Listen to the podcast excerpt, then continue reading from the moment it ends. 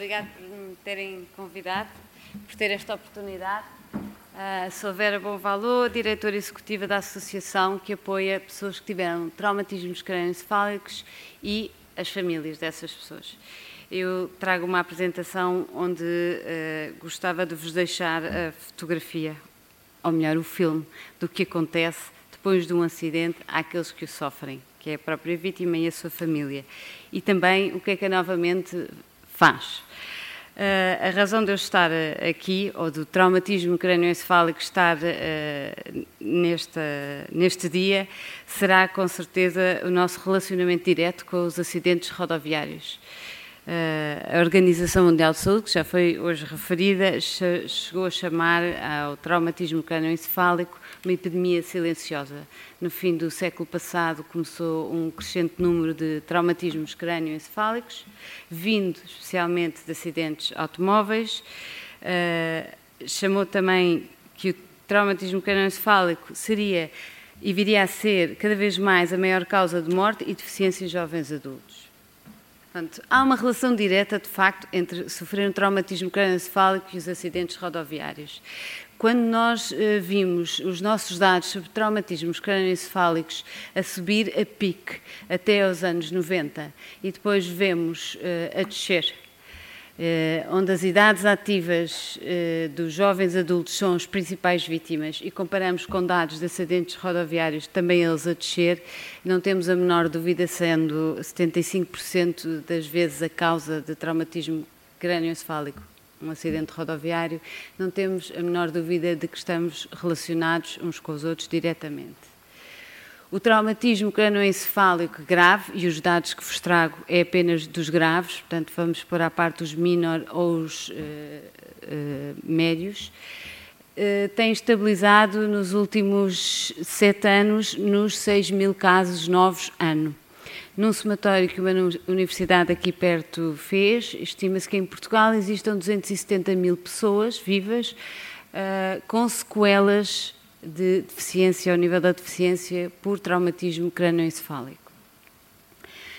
No caso das pessoas mais velhas, traumatismo crânioencefálico já virá de outras causas, especialmente quedas, porque temos uma população a envelhecer e que está essencialmente sozinha em casa.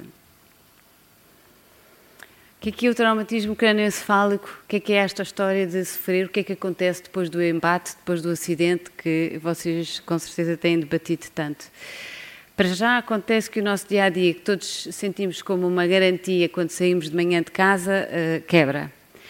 Uh, aquilo tudo que está previsto e dado como garantido desaparece. De repente temos um acidente e de repente tudo o que vinha a seguir não vem a pessoa com o traumatismo grave é levada para o hospital, hoje em dia, graças a Deus, por um sistema rápido que leva para os pontos onde houver neurocirurgia em, em urgência, o que faz com que hoje em dia os traumatismos crânios graves que existam, comparados com há uns anos atrás, eh, e que sobrevivem têm uma gravidade maior, há melhores meios de diagnóstico, melhores meios de salvação, portanto, estamos com traumatizados graves com sequelas maiores, que há uns anos atrás não sobreviveriam, Uh, mas também estamos com uh, uma maior seleção e um melhor tratamento dentro da primeira fase hospitalar desta pessoa.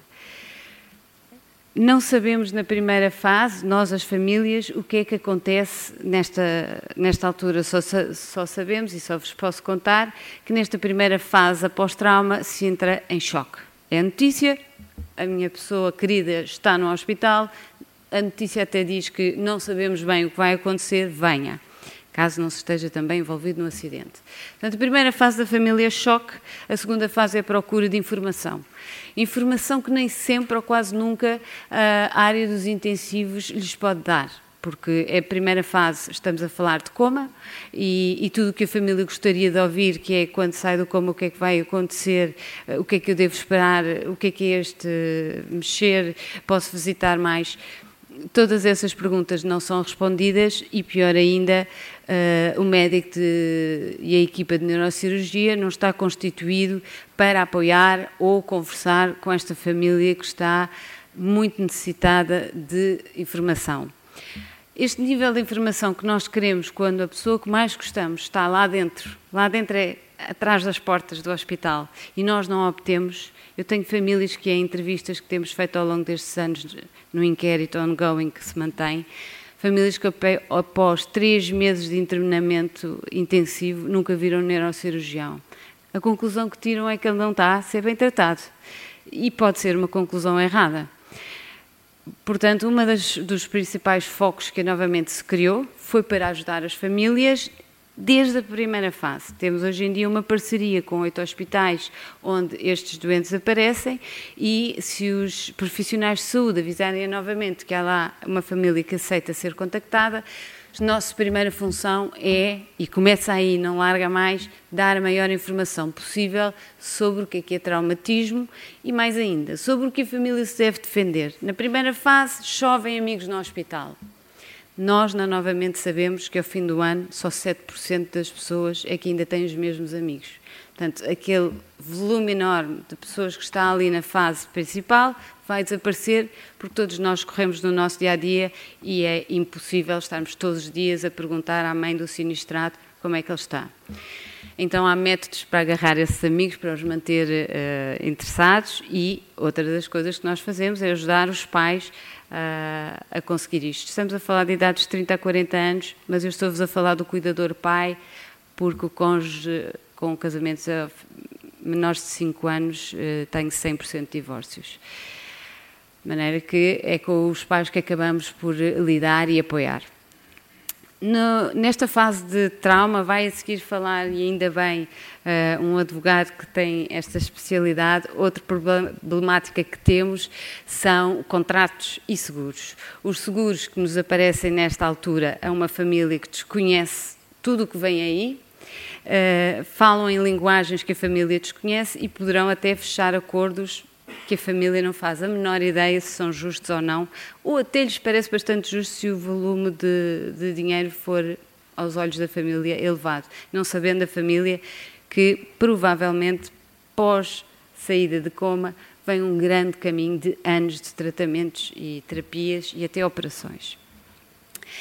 Uh, Neste caminho inicial, além dos, dos, seguros, temos os contratos em casa. A pessoa que está em coma não morreu, de maneira temos que desligar o contrato com a MEL, temos que falar com a, com a, empresa onde a pessoa trabalhava, temos que acionar os direitos sociais, avaliar o grau de deficiência. Há muita coisa que a família tem que fazer, ser apoiada nisso.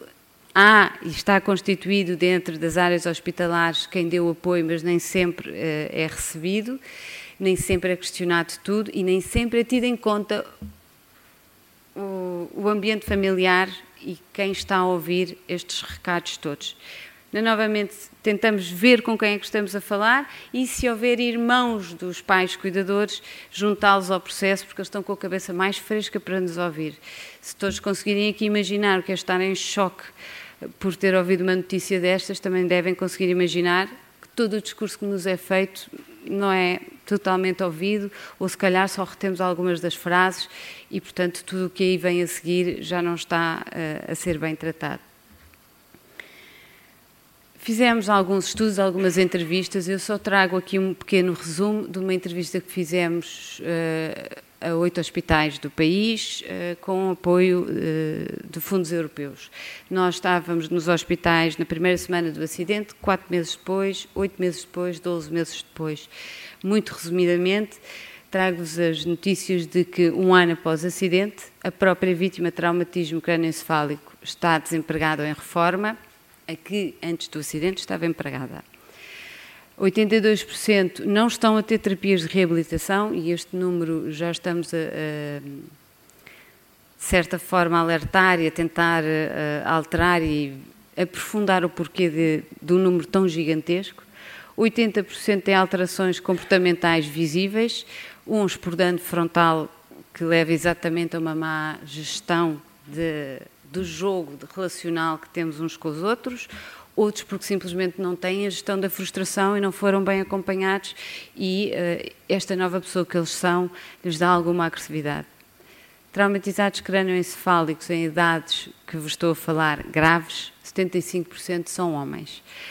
Por isso, o facto de estarem desempregados, o facto de estarem com comportamentos alterados é muito mais grave, se calhar, do que se fosse uh, o sexo feminino. O income da família ainda é, na maioria das nossas casas, o sexo masculino, portanto, perde-se ali logo a principal uh, fatia de, do orçamento familiar e perde-se o nosso capitão do barco, que está ele próprio desequilibrado e a precisar de ajuda. 75, 73% ao fim destes 12 meses já não têm o apoio da família alargada esta entrevista na primeira semana estão com todo o apoio da família. Os tios e primos já não estão aqui para ajudar, uh, sem uh, avaliação nenhuma. É mesmo esta história de nós nos termos constituído como human race, estamos a correr sempre e não um, a dar valor àquilo que é preciso e a fazermos o que precisamos. 93%, uh, portanto, os tais 7% mantêm-se com amigos que tinham antes, os restantes não portanto, estão num isolamento, em especial que é, é especialmente duro quando se volta para casa, depois do hospital. O voltar para casa, em top of mind fica, eu já não sou um doente, já sou uma pessoa, vou voltar ao meu dia a dia. Não, não vai, não está pronto ainda para o dia a dia e por isso o facto dos amigos não estarem lá e pelo contrário, eles estão no seu dia a dia e eu não estou, parei, é ainda mais difícil. Por isso a importância de nós termos este esforço e este trabalho para manter os amigos. Uh, ah, 76% das vítimas estão uh, ainda ao fim do ano com sinais de ansiedade e depressão. Nos cuidadores, que vai mudando quem é o cuidador ao longo da história, como vos digo, em maioria dos casos é cônjuge e depois passa uh, aos pais. Eh, apesar dos pais já estarem numa idade que, em que já estavam a olhar para a reforma e para o descanso, um, nos cônjuges o que temos é que só 38% desses, desculpem, dos cuidadores, só 38% é que conseguiu se agarrar e manter às condições de trabalho que tinha antes. E este número até é elevado. É elevado porque estas entrevistas foram feitas no ano 2011 e 2012, onde a palavra crise aparecia em todas as frases do telejornal portanto estavam mais alerta e não se despediam, porque o impulso, principalmente da cuidadora feminina, é de se despedir para dar o seu tempo inteiro à vítima. Até porque não vê outra solução. Não é só o seu amor incondicional, que é incondicional e é extraordinário, é também porque não vê outra solução senão fazê-lo. 48% destes uh, cuidadores ao fim de 12 meses, continua a dizer que não tem controle na sua vida, continua a não saber como é que é amanhã nem depois da manhã. Isto dá um peso de desgaste enorme e também nos faz avaliar a nós, novamente, de que este cuidador ainda não está a olhar para a situação com a realidade que ela devia estar a ser olhada. Ou seja, não está a ver ali que o processo vai continuar, vamos continuar com terapias e, temos que nos adaptar a isso. Não vale a pena estar a pensar que vamos voltar à situação anterior. Ainda vamos ter anos pela frente diferentes do que era antes. 77% está emocionalmente esgotado e 67% passou a ser doente do Serviço Nacional de Saúde, dados estes eh, já entregues ao Diretor-Geral de Saúde, que já tem connosco algumas reuniões e espero que soluções que, que diminuam estes, estes e outros dados. Nós, novamente, somos famílias, somos médicos, somos amigos, somos vítimas. É um grupo de pessoas que sabe o que é, que é o traumatismo crânio e que já há uns anos para cá sentia a necessidade de um forte apoio a estas famílias. Sabemos que este forte apoio, e fomos aprendendo com experiência, Infelizmente, outras associações de boa, com a maior das boas vontades não conseguiam, porque a realidade é um bocadinho diferente de se nascer com uma deficiência ou de se estar numa fase de vida em que a alteração para a deficiência ainda é aceitável. Estamos a falar de pessoas com 30, 40 anos, um mundo completo já feito à minha medida, onde eu já não encaixo, onde eu já não sou amado da mesma maneira e eu próprio já não me aceito, sem falar de mil coisas que tenho agora pela frente, como a procura das terapias, a luta com os seguros, eh, a procura do emprego, qual é a minha formação, o meu currículo já não me serve. Não estou a conseguir sair de casa sozinho só porque não me oriento ou não tenho conseguido uma, uma memória de curto prazo boa. São pequenas coisas que, que fazem a, chamar o traumatismo de sequelas invisíveis, mas são graves o suficiente para nos ter, tirar a autonomia. E uh, graves o suficiente para nos dar um grau de deficiência, que, no entanto, é uma deficiência que não encaixa nas IPSS que têm serviços para as deficiências. Portanto, não encaixamos num, numa excelente CERSI que exista para deficiência mental, não encaixamos numa excelente Associação Salvador que dá apoio àqueles que têm uh, apenas uh, deficiência motora. As barreiras deles são físicas. Estamos a falar de pessoas como qualquer um de vocês, mas com alguns problemas que vos vão limitar a autonomia. E assim nos, nos, constituímos, este grupo de pessoas, nascemos há seis anos e temos duas áreas de trabalho muito fortes. Uma é diretamente com as famílias, e já vos falei, é estar com as famílias desde a altura em que começa eh, a história no hospital e estar em continuidade. É como se fôssemos um gestor de caso ou, ou o amigo que nunca desampara. É claro que, tendo nascido há seis anos e eu ter-vos falado em 275 mil casos, há muitas famílias que ainda hoje dizem que não tiveram esse apoio, como é óbvio. Temos, no entanto, já em apoio contínuo 660 famílias. O outro, outro serviço que temos em direto, além deste apoio contínuo, é a formação de cuidadores. O cuidador, além de tudo o que tem de tratar, tem perante ele algumas dificuldades, como o aprender a amar esta nova pessoa. E fácil para mim, eh, quando aqui me aparece alguém e diz a Vera é a minha filha, teve um traumatismo crânio grave, eh, ela era diretora da Novamente e agora está aqui eh, desempregada e para tentar reaprender a ler se eu assisto todos os dias, eu sei que esta cuidadora, minha mãe, me está a dizer que tinha orgulho de mim quando eu era diretora executiva, não tem orgulho de mim quando, como eu sou agora. Isto faz com que eu não me sinta feliz comigo própria. E, no entanto, esta mãe não dá por isso e ama-me com a maior força que tem e está a dar tudo o que tem para mim. No entanto, ninguém a ajudou nesse pequenino ponto que é fundamental. E como este pequenino ponto, há imensos pontos que se podem trabalhar em gestão familiar e em apoio mais direto ao cuidador. Aí o serviço contínuo, de apoio contínuo, vimos que não era suficiente e então o nosso segundo serviço é apoio direto aos cuidadores, sob a forma de formação ou workshops. Para chegarmos a mais sítios do país, workshops são com alguns temas e em poucos dias ou horas fazemos uma, um debate sobre alguns temas e tentamos ajudar ali. um, o terceiro serviço de apoio direto são grupos de vítimas que já estão em fase de alta, estão-se a querer reconstituir e que em grupos de autoajuda fazem os seus planos, os seus projetos. Em sala não está nenhum cuidador nem terapeuta físico que, que esteja ali a querer emendá-lo ou, ou a dizer para ele falar mais devagar ou mais depressa ou repetir a palavra, porque não, não ali eles são eles próprios e com a ajuda de iguais, mesmo que as escolas sejam diferentes, porque se vocês visitarem uma sala de um grupo destes, vão ver pessoas que fisicamente parece que as sequelas não têm nada a ver. Eu tenho uma pessoa que não fala está eh, agarrada no pescoço e tem a cadeira elétrica ao lado de uma que é psicóloga e trabalha todos os dias. E, no entanto, estes são os dois extremos um, do grupo, pois temos outros, outras problemáticas. No entanto, ali eles respeitam-se e pela primeira vez se veem outra vez como uma pessoa que se vai reconstituir e criam admiração uns pelos outros e aprendem a, a alterar e vencer batalhas. Na outra área que nós trabalhamos é a alteração de, de daquilo que neste país podia ficar melhor, visibilidade para sermos mais conhecidos e para todos aqueles que trabalham em áreas que deviam avisar famílias que nós existimos, avisem, ou se nós pudermos ajudar na área da prevenção, que é importantíssima para diminuir estes números, estamos sempre ao dispor. E estamos, e esta parte é um bocadinho mais por acaso e calha-me mais a mim, em termos europeus, Estamos no fórum, no European Disability Forum, eh, na direção executiva. É um fórum que agrega todas as deficiências europeias e todas as federações nacionais de deficiência. Estamos lá porquê? Porque, mais uma vez, a nossa deficiência é atípica. Por isso foi importante estarmos lá e, fomos bem acolhidos.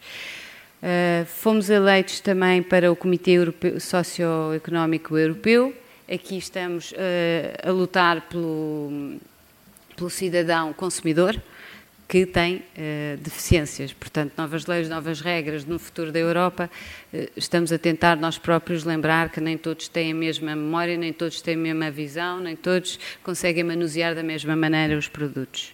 Para além disso, tentamos uh, fazer o nosso papel de estar nas, nos mídia e estar muito, muito em rede, trabalhar muito em rede. Novamente nasceu em fase de crise, tem três pessoas a full time e tem 12 em apoio direto Novamente. Fora isso, são os parceiros que dão este apoio todo que vos falei. Portanto, o mérito das famílias vai sair eh, na segunda-feira o inquérito que fizemos às famílias e o mérito que as famílias nos atribuem no impacto que temos na vida delas são dos parceiros, claramente. Uh, e os parceiros que nos ajudam são aqueles que estão verdadeiramente interessados na qualidade de vida, porque eles não ganham nada em ajudar novamente, ganham tudo em ajudar as famílias e é só por isso que, o fazem. Uh, nos mídias tentamos aquilo que podemos sem uma campanha de custos, portanto, uh, entrevistas, reportagens, aquilo que formos suscitando de interessante. E pronto, deixo aqui os meus contactos. Agradeço a atenção, que é o Hora Tramada, a seguir o almoço. Espero que alguém me tenha ouvido. e, e pronto, deixo com o próximo orador. Obrigada. Obrigada, doutora Vera.